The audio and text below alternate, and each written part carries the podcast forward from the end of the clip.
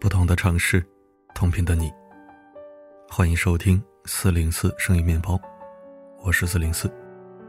各位假期好，今天为你分享一篇干货好文，希望能对你有所注意。不过我要提前声明一下，本文看起来像广告，但是它真的不是广告。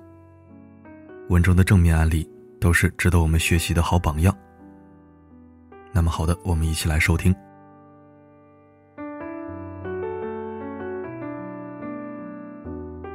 最近，又一家网红老字号被骂上了热搜，引起了一众吐槽。原因是这样的：几个粉丝百万的大 V 聚会时去吃北京有名的丽家菜，三千块一桌的菜品，按道理说应该是色香味俱全，才能对得起网红老字号的招牌。然而，令人大失所望的是，在无滤镜的实拍图里，这桌菜长得还不如四零四做的好看。最强大脑的水哥王昱珩直言：“这是一次非常糟糕的体验。如果这个也能评上米其林一星，那学校的食堂应该都是二星起步了。这样又贵又一般的饭馆，真的不能代表北京美食。”评论区中，许多人现身说法，吐槽了这家老字号。菜品完全没办法吃，没几个菜，人均四百六，可能在清朝这个算好吃的。然后菜就一直没改动过。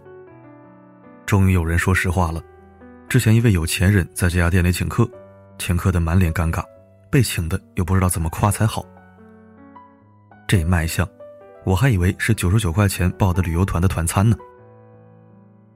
事情发酵后，丽家菜的工作人员出来回应，他们吃的是最低标准，要是觉得不值得，我们也没办法。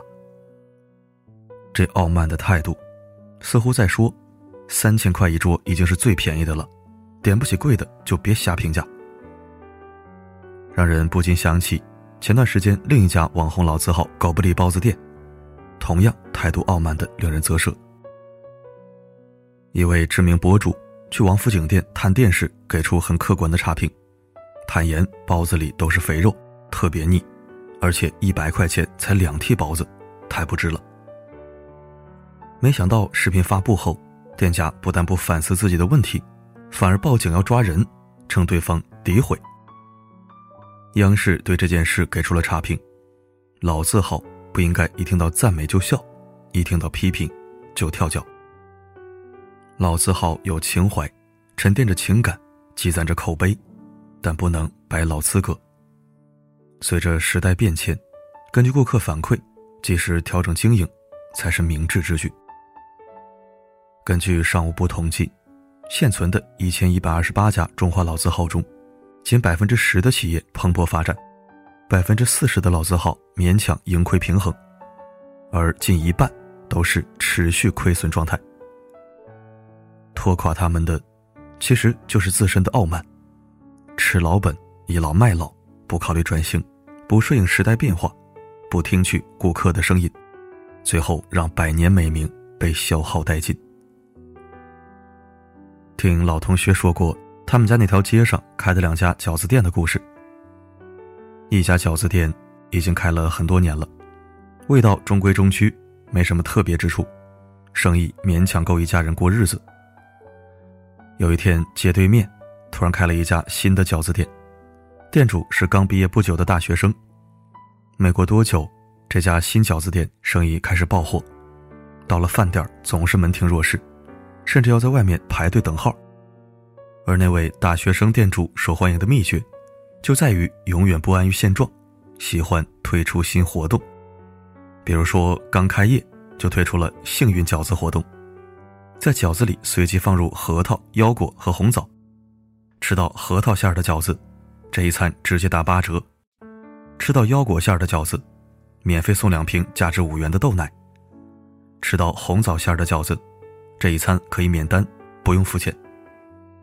就这样，一大批想要试试运气的客人，每隔几天就会来光顾一次，看看今天会吃出什么馅儿的饺子。比如说，为了迎合年轻人的好奇心，推出了许多新口味：火鸡面饺子、炸鸡饺子、螺蛳粉饺子。再比如说，将店铺装修成八十年代怀旧大排档的风格，让客人情不自禁的想要拍照打卡发到社交平台上，等于免费帮忙做了宣传。就这样，这家新饺子店渐渐吸引了几乎所有的客流量，让那家平庸至极的老饺子店。陷入了关店倒闭的境遇。正如达尔文所说，在丛林里，最终能够存活下来的，往往不是最高大、最强壮的，而是对变化做出最快反应的物种。历史的车轮滚滚向前，他不会因为任何人的消极怠慢而停下脚步。那些自大傲慢、不肯改变、死守着舒适区、幻想一劳永逸的人。迟早会将被时代所抛弃，只有顺应时代潮流、更改航向、不断更新自己、持续迭代升级的人，才能把路越走越宽。英国作家毛姆写过一篇短篇小说《失联者》，主人公威尔逊就是一个沉溺于舒适的人。他计划着在三十四岁辞去伦敦银行经理的工作，卖掉房子。购买一份可以发放到他六十岁的年金，之后就搬到他此前非常向往的一个小岛上生活，享受无忧无虑的美好，肆意浪费人生。如果到六十岁他还活着，那在看过了风景之后，他觉得自己那个时候会心满意足的自我了结。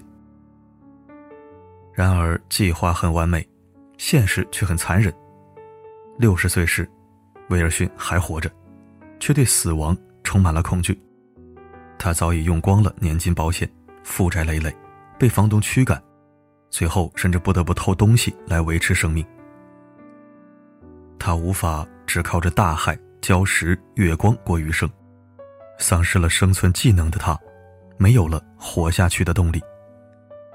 浑浑噩噩的他，意志力早已被消磨殆尽，只能毫无意义的在人世间游荡着。最终狼狈的死在了礁石旁。正如毛姆在书中写道：“人的意志只有遭遇重重阻力，才能磨砺出锐气。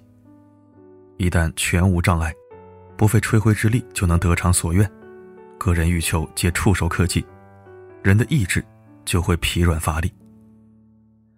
犹如平日里只在平地上行走，用以攀援的肌肉就会萎缩退化。”对于那些以混日子为荣、待在温水里不愿意出来的人来说，混日子，到最后混的只会是自己。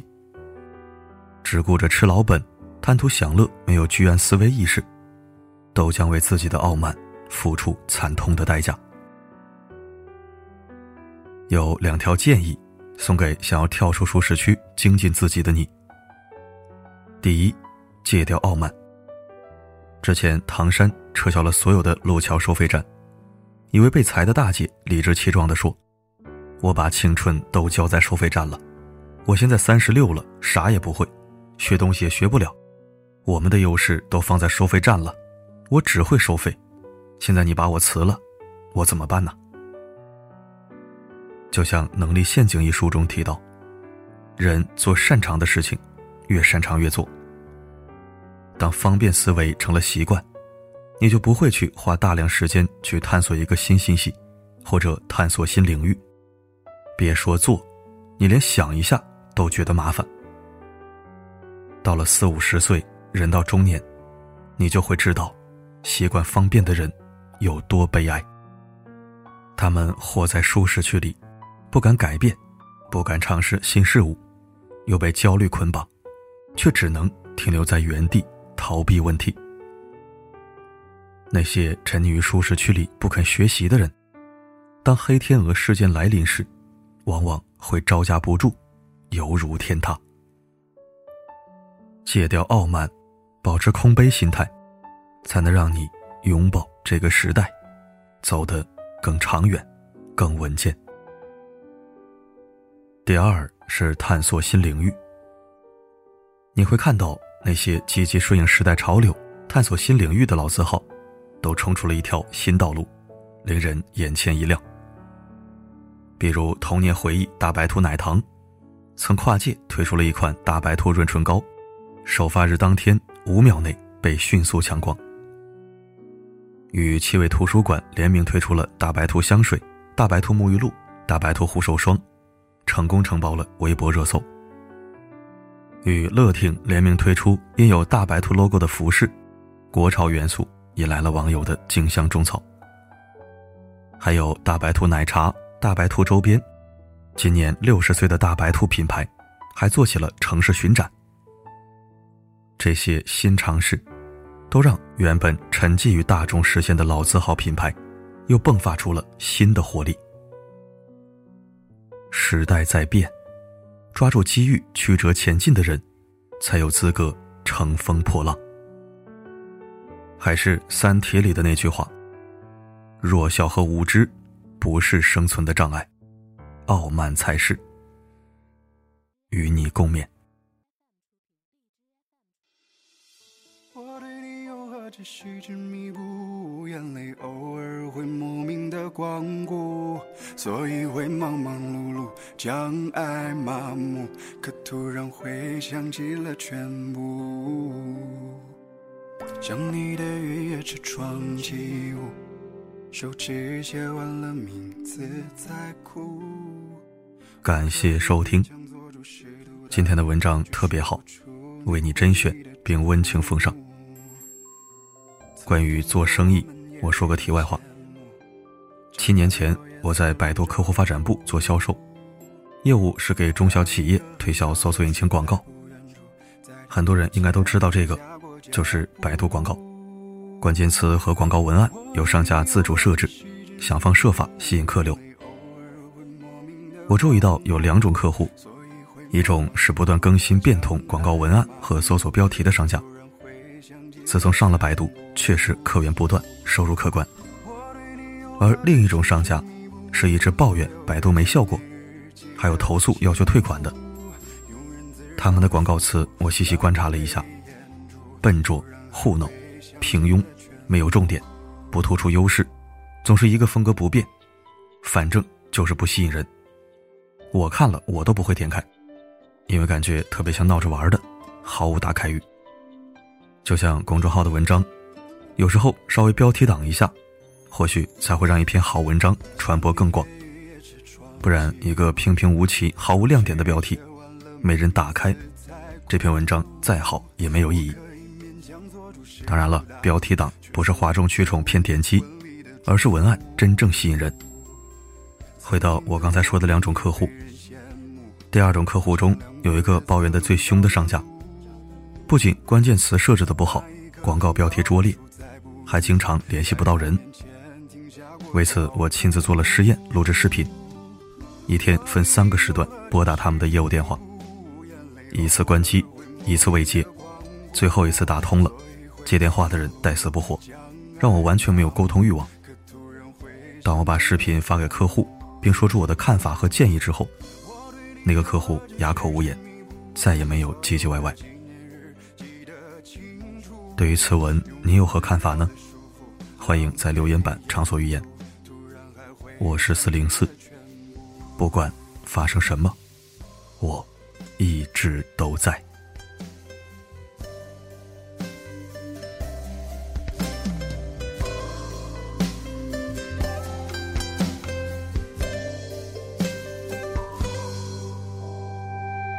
我对你有何止细致弥补，眼泪偶会莫名的光顾，所以会忙忙碌碌，将爱麻木，可突然会想起了全部。